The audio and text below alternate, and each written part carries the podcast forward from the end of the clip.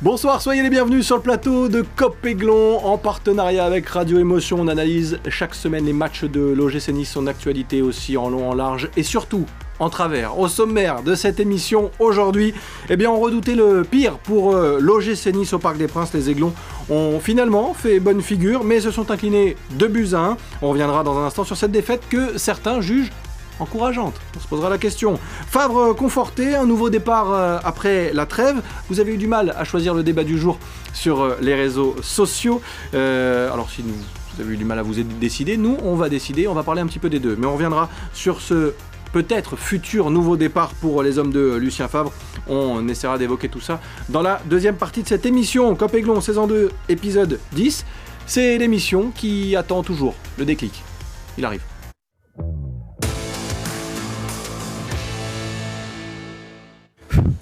Et pour m'accompagner autour de la table ce soir, Alric a retrouvé sa place sur le flanc droit de mon attaque. Comment ça va Alric? Salut Sébastien, ça va très bien. Je suis très content d'être là. Bon, ravi aussi que tu sois avec nous pour cette nouvelle émission. On retrouve la classe Oula. légendaire. À, l'italienne. À l'italienne, bien sûr. Oui, Et, forcément. celui qui pique tous les, toutes les fringues de Stéphane Plaza. Ah oui, c'est bon. C'est Samuel Prosimo, comment ça va? Ça va très bien, c'est Et la, la fierté de Papa Vittorio, qu'on embrasse, regarde. bien sûr. Ouais. Journaliste à Radio Émotion, suiveur de l'OGC Nice.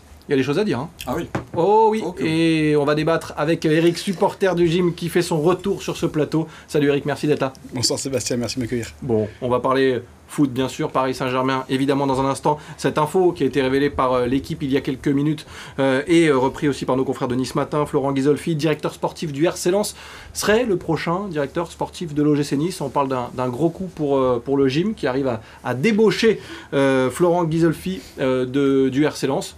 Pourquoi pas Une réaction rapidement Ah peut-être oui, Samuel Très très bonne pioche. hein. Ouais. Il est euh, l'auteur de la prolongation de Seko Fofana, qui a été euh, vraiment un bon coup euh, pour le mercato du RC Lens. Il est auteur de quelques coups de génie, Jonathan Klaus, Frankowski, Sotoka, Jonathan Gradit aussi. Euh, il est, c'est vraiment l'artisan de, avec Francaise, avec tout le staff aussi du RC Lens, mais de cette quatrième place avec 21 points. On rappelle que c'est une des trois équipes en Ligue 1 qui n'a jamais perdu de la saison. Et c'est l'une des équipes qu'on aime voir jouer euh, quand on coche sur le calendrier match du RC Lens. C'est toujours euh, souvent très agréable. Vous réagissez bien sûr avec le hashtag CopEglon sur les réseaux sociaux. On passe à l'humeur d'Alric pour basculer vers ce PSG Nice dont on va parler largement dans cette première partie. Alric, le PSG, euh, t'as envie d'en parler? Ouais, moi j'ai une question que, qui va introduire un petit peu l'émission et le fait qu'on va parler du match. C'est est-ce qu'il existe un effet spécial qui agit sur les différentes équipes qui affrontent le PSG, notamment l'OGC Nice? Parce que euh, eh bien, ce qu'on a vu, c'était, on, on l'a titré sérieux, et pourtant c'est, c'est bien rare depuis le début de cette saison. Donc je me pose la question est-ce que le fait de jouer contre le PSG à 21h sur Canal, ça fait pousser des ailes aux joueurs de Ligue 1 Donc tu n'as pas reconnu ton OGC Nice, dans le bon sens du terme. Bah oui, mais même si on a perdu, donc bon, Oui. après, euh, On on, reviendra. on reste dans les choses qu'on connaît, quoi. Donc, euh, On reviendra là-dessus dans un instant. C'était l'humeur du jour euh, d'Alric. Est-ce qu'il y a un OGC Nice version Paris Saint-Germain? En tout cas, le gym a été sérieux, mais battu par euh, le PSG. Regardez les images. Avec euh, une ouverture du score de Lionel Messi. On ne savait pas du tout qu'il allait la mettre là. C'est euh, c'est surprenant. Euh, Kasper Schmeichel, en tout cas, n'avait pas l'air d'être au courant. L'égalisation de Gaëtan Laborde. Un but partout. À ce moment-là, l'OGC Nice est dans une très bonne période au retour euh, des vestiaires, mais Kylian Mbappé va rentrer et euh, suite à une peut-être erreur euh, de Melvin Barr ou de Casper Schmeichel, on en débattra.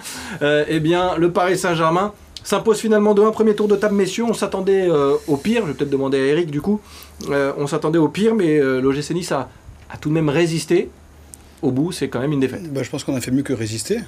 Parce que résister, ça veut dire qu'on on est resté dans, les, dans nos 22 mètres.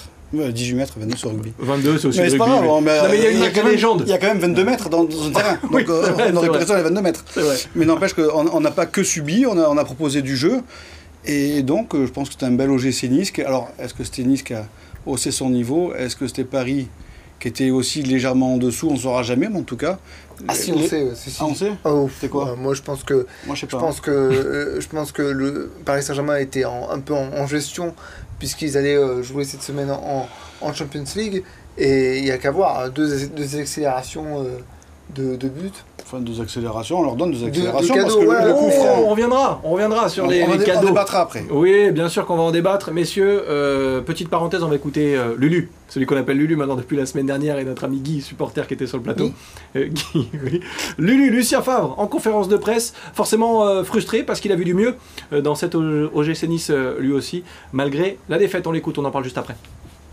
On se prend ce but à 7 minutes de la fin, là, c'est un peu, euh, c'est un peu cruel, quoi. Tu rentres au vestiaire euh, avec une défaite, euh, c'est quand même difficile, quoi. Après, il y aura une analyse, c'était quand même un relativement bon match de notre part. On a voulu essayer de rejouer, de jouer proprement, et puis ça nous coûte cher, quoi.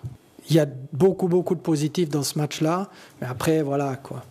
Mais c'est regrettable, on doit faire, on doit faire, on doit faire un 1, c'est tout, terminé. Sauf que l'OGC Nice a perdu, 2 buts à 1. Alors on va venir peut-être sur la composition de départ, euh, alignée par euh, Lucien Favre. Euh, Samuel, on va, réagir à, à- l'effectif choisi, en tout cas au 11 de départ.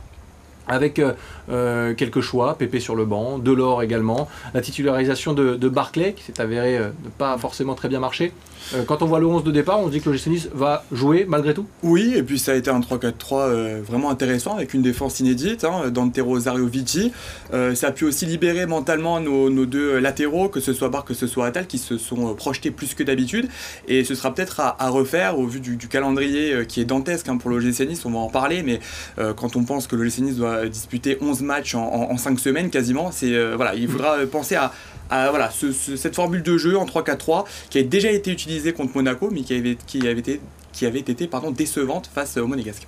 Alric, euh, hormis euh, peut-être, euh, oui c'est toi, hormis peut-être euh, Barclay euh, en dessous, euh, c'est vrai que quand on regarde la, prestation de Nice, on a du mal à se dire tiens tel joueur a été en dessous. Difficile de trouver un, feu- enfin, un joueur moins bien. Par contre, il y a un problème collectif dans cette équipe, c'est que pendant les 20 premières minutes de ce match, vu que le Paris Saint-Germain n'y est pas vraiment, qu'on fait un bon pressing, on est plutôt intéressant dans la construction et dans la conservation du ballon, On propose pas grand chose non plus. on propose pas grand chose offensivement parce que il y a personne qui tire, il y a personne qui prend un risque et ça se voit dans les statistiques qu'on a vues tout à l'heure et qu'on voit encore là. Un seul tir cadré, c'est le but de la board.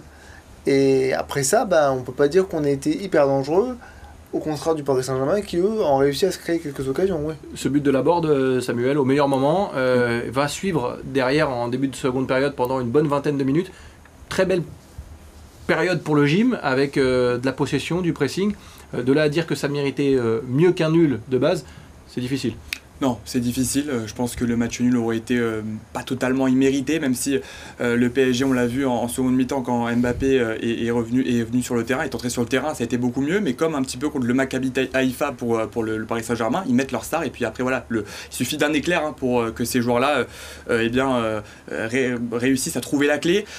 Pour rebondir sur ce que disait Alric, l'OGC Nice, c'est l'avant-dernière attaque de Ligue 1 derrière Ajaccio. On Donc est à ça 6 buts, je crois. Ouais, 6 buts, donc ça confirme finalement euh, eh bien, euh, le, parcours de Nice jusqu'à présent. Alors quand on n'arrive pas à marquer, il faut essayer de pas prendre de but. Contre le Paris Saint-Germain, c'est jamais évident. Oui, cette phrase est magnifique, c'est une phrase de joueur. Je l'ai empruntée à quelques joueurs de Ligue 1. L'important, c'est les trois points. Eric, euh, tu parlais tout à l'heure de, de cadeaux. C'est un petit peu ce qu'on a voulu titrer aussi. C'est pour nous, c'est cadeau. Parce que quand on regarde les deux buts de, Paris, il y a ce coup franc de, Messi après une perte de balle au milieu de terrain et une faute un peu bête. Il y a cette relance peut-être mal maîtrisée. Euh, L'OGC Nice a offert la victoire au Paris Saint-Germain selon toi? Alors, offert, on ne peut pas dire ça parce qu'un match, on ne peut jamais le rejouer, donc c'est facile à, à, à, posteriori d'en parler. C'est pas mal, hein T'as vu, quand je veux. Mais, euh, Elle est bien cette émission. Il hein, est bon, bien. il est très bon. Très bon. euh, mais euh, toujours est-il que. Alors, s'il ne marque pas sur ses erreurs, est-ce qu'il dit, est-ce qu'ils auraient marqué sur des actions construites? On ne le saura jamais.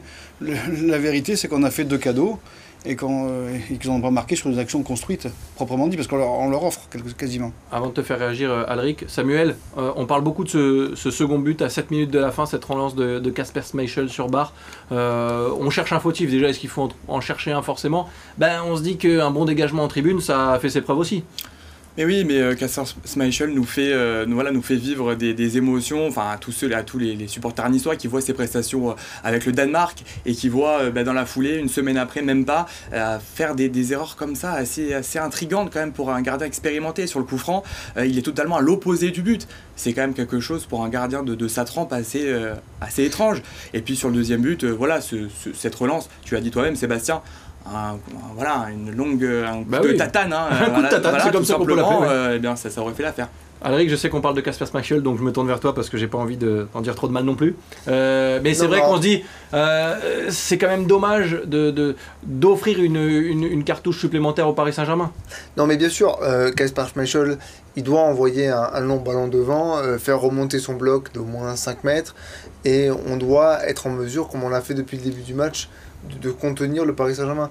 Après, sur cette action, moi, il y a quelque chose que j'arrive pas à comprendre, c'est que le ballon, on le perd. Au on- en fait, on le perd, on le prend ce but parce qu'au milieu de terrain, alors qu'on est en possibilité de construire pour aller faire une attaque, on décide de repasser derrière parce que on aime bien, comme le, le fait euh, comprendre Lucien Fabre, on aime bien repartir de derrière, reconstruire. D'ailleurs, Dante est le joueur niçois qui touche le plus de ballons depuis le début voilà, de la c'est typiquement. Et, et le problème, c'est que ça, c'est une première erreur. La relance de Schmeichel n'est pas bonne, mais par exemple, euh, Melvin Barr, pourquoi il laisse pas le ballon sortir en touche?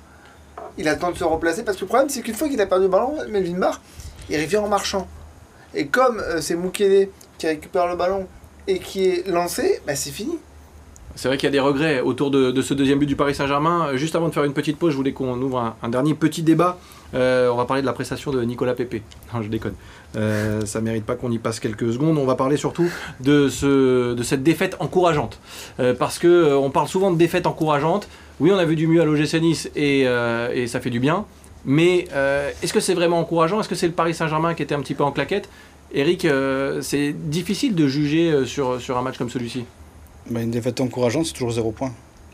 Et pourtant, regardez, Ouais. 55, c'est le nombre de duels gagnés euh, face au, Pa- au Paris Saint-Germain par l'OGC Nice, 12 de plus que le PSG. Ouais. Donc l'OGC Nice a perdu, mais a été déjà un peu plus présent dans l'impact, a proposé autre chose.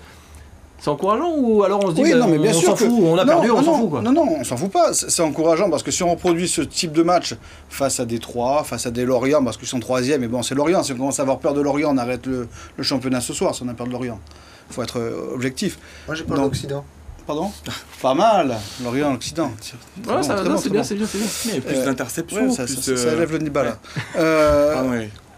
donc oui, si on joue toutes ces équipes euh, de la même manière qu'on a joué le PSG, je pense qu'on va pouvoir que remonter au classement. Sauf que c'est pas forcément le cas à chaque fois, Samuel. Non, mais euh, pourtant, il y a plus d'interceptions, plus de tacs, plus de duels gagnés, et 52% de possession de balles en deuxième mi-temps. Donc euh, ça montre un, un OGC Nice euh, ben, conquérant, volontaire, euh, aussi en termes de caractère qui voilà, a progressé aussi de ce point de vue-là. Après, forcément, la question, on se la pose tous, est-ce que c'était l'effet Paris Saint-Germain, l'effet euh, soir, euh, l'effet Canal+, C'est ce l'effet que euh, soir de... C'était l'humeur d'Adric, voilà. c'est ça. Mais, mais, mais en tout cas, on ne le saura pas parce que le Paris Saint-Germain, sur ces stats-là, paraît aussi en dedans. hein, euh, voilà, Bien sûr. aussi, un- il faut aussi. Hormis euh, Lionel Messi qui a été lui au niveau. On- En on- 10 secondes. On le disait en off, c'est le Paris Saint-Germain qui décide de comment ça va se passer le match. Ils étaient, en, ils étaient en, en rodage. C'est pas vrai, on n'a pas dit ça. On en reparlera, euh, pas en off du coup, mais avec vous sur le plateau, parce que dans un instant on regardera le classement juste après une petite pause. On se retrouve dans une minute, à peine. On est de retour sur le plateau de Cop Aiglon, en partenariat avec euh, Radio Émotion. On continue d'analyser euh, l'actualité de l'OGC Nice avec euh, mes invités en plateau, Alric, supporter, Eric, supporter également, Samuel, Pas se tromper, hein. Prosimo. Comment Faut pas se tromper. Alric, Eric, non, non, ça va, ça passe. Ça Pas passe, ça passe supporter, il dit. deux supporters, deux titulaires et Samuel Prosimo, journaliste radio émotion. Messieurs, on va regarder le classement parce que oui, on parlait de défaites peut-être encourageantes. En tout cas, c'est défaites donc zéro point. Euh, au classement, ça va vite. Vas-y, Alric, je t'en prie, pas de problème. le, le classement, la première page. Euh, L'OGC Nice n'y est toujours pas. En revanche, on va tourner la page et se dire que euh, c'est toujours aussi compliqué. 13e, le gym avec seulement 8 petits points. On reste bloqué euh, au, au classement.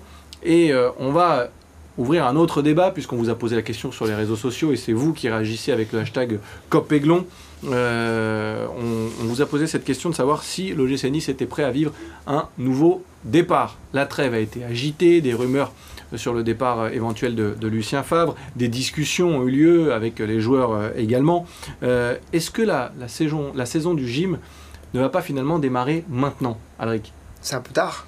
Oui, on, on voit en même temps le, le calendrier Ligue 1 hein, qui attend le, le gym sur ses prochains matchs. Euh, C'est-à-dire que quand Lucien Favre revient, que Julien Fournier s'en va, c'est déjà un nouveau départ. Donc là, on Oui, mais est-ce que à- ce serait pas le renouveau départ? Mais bon, le problème, c'est que c'est le dixième en dix ans, quoi. Donc, à un moment donné, il faudrait peut-être passer aux choses sérieuses et puis euh, surtout assumer, enfin, prendre ses responsabilités. Là, là, il faut y aller, là. Il faut rentrer dans, dans le championnat et puis euh, il faut montrer que si on a un projet, des ambitions, euh, mettre les moyens. Alors, on parle de nouveau départ. À l'instant, hein, euh, Maxime Tilliette, notre confrère euh, RMC Sport, confirme, comme révélé par l'équipe, que Florent Ghisolfi du RC Lens va bien s'engager avec l'OGC Nice. Ineos tient donc euh, son prochain directeur sportif. Euh, Samuel, quand on parle de nouveau départ, euh, on a l'impression que pendant cette trêve, bah voilà, il y a eu un petit peu de remue-ménage autour de Lucien Favre, finalement conforté, faute de mieux pourra-t-on dire, même si le président Jean-Pierre River a, a dit le contraire. Euh, mais il faut conforter combien de temps, on en reparlera aussi. Euh, ça peut être aussi un, un déclic cette trêve et de se dire bon allez maintenant on y va, on se regarde dans les yeux. Oui, parce que euh, cette trêve, euh, bien, il- voilà, ça devait être un, accélérateur aussi euh, pour trouver les automatismes. On sait que là, il va y avoir une série de matchs qui vont être capitales, c'est-à-dire que c'est tout ou rien, et il y a une remontée à faire qui est assez imposante quand même hein, dans le classement à, négocier. Il y a des matchs de, Coupe d'Europe aussi à négocier. Je pense que l'intronisation de Florent Ghisolfi qui va se faire par étapes, ça va amener beaucoup de stabilité. C'est ce que le club réclame, et il faut qu'il y ait un cadre aussi. Il est là le nouveau départ, hein, parce qu'au niveau des résultats, on a vu que c'était irrégulier même l'année dernière. Donc euh, je pense que ce changement au niveau euh, du, du- de ce poste-là du directeur sportif, ça va être très important. Ça c'est pour le hors terrain. On va s'intéresser au, au terrain. Adric, ouais, vas-y, vas-y. Moi, il y, a deux- il y a deux questions que je me pose. C'est euh, est-ce qu'il prend euh, son poste tout de suite, Flo- Florent Ghisolfi Parce que le directeur général qui avait été nommé tardivement par l'OGC Nice, il prend- ne prendra son poste qu'au mois de novembre, je crois. Ça pose question. Bah, le club va communiquer euh, les prochaines, heures- les, Oui, sur oui, les d'ici- prochaines heures. D'ici deux semaines. Mais euh, non, mais tu, et tu disais oui, euh, le- la, la trêve, ça permet euh, d'être, de, travailler les automatismes. Mais tu as la moitié de ton effectif qui est en international et qui, euh, qui n'est pas là pendant la trêve. Qu'est-ce que tu veux travailler? Puisque Alors, il y a les deux, il y a quoi, Schmeichel, Schmeichel, ensuite, euh, on bah, parle de... Delors, Ouais, Attal. Boudaoui. Euh, non, Brahimi, non. pas Boudaoui. Ouais, Ah oui, Brahimi. Brahimi. Euh, tu as euh, On peut quand Pépé qui n'était pas là. quand même travailler des choses quand même euh, dans la mesure du, du possible quand même. Il y a quand même assez de joueurs pour, euh, pour travailler. Eric, on s'est posé la question et, et, euh, voilà, on- on- les observateurs de l'OGC Nice se posent cette question à quand le déclic? Parce qu'on a du mal à croire qu'avec cet effectif-là et cet entraîneur-là, le gym ne propose pas mieux déjà. Ben, on a vu les, les- les prochains matchs euh, de la Ligue 1 de Nice. Et S'ils jouent comme contre Paris, on remonte à la fin de cette, série, t'es es septième et t'as pas, t'as pas de problème, non? Si on joue comme contre Paris. Ah bah oui, mais est-ce que depuis euh, le début sûr, de la saison, l'OGC Nice a joué si tous on ses joue matchs comme comme depuis contre les Paris trois dernières saisons, on va en Ligue 2, ça c'est sûr, parce qu'on fait rien depuis trois on voit rien sur le terrain. C'est- C'est c'est- c'est proche du néant. Mais maintenant, s'ils prennent conscience, de, parce enfin, on va me dire que cette est équipe, question. sur le papier, elle est plus mauvaise que, les que les Lens, que les Lorient, que que j'ai les trucs- trois quatre équipes, quatre équipes qu'il y a devant. Enfin, je sais Eric pas le parle de. Ligue 2, mais euh, la moyenne de, de points, Ah bah, on va la est- voir, c'est quelle transition. relégable. hein, euh, voilà. Magnifique. C'est le prochain chiffre qu'on va découvrir euh, ensemble. 1,08. C'est euh, le nombre de points pris par, euh, en moyenne par euh, l'OGC Nice, euh, version Lucien Favre depuis le début de la saison. Pire début de saison depuis euh, plus de 10 ans. Depuis 10 ans euh, pour, euh, pour le gym. Alors, euh, on va se poser une autre question. On adore se poser des questions, Eric. Il y en a quatre qui calent hein, cette année. Il y en a 4 qui calent, comme on dit ici, oui, qui descendent. Ouais, ouais. Euh, saison à 4 descentes. Lucien Favre est-il euh, l'homme de la situation? Oui, je pose des questions comme ça. C'est pour ça que j'ai enlevé mes lunettes. Pas mal, que, ouais. ouais, ça fait plus d'intello, c'est pas mal. c'est Ça vrai. a pivot comme ça un petit peu. Un petit peu. J'aime bien.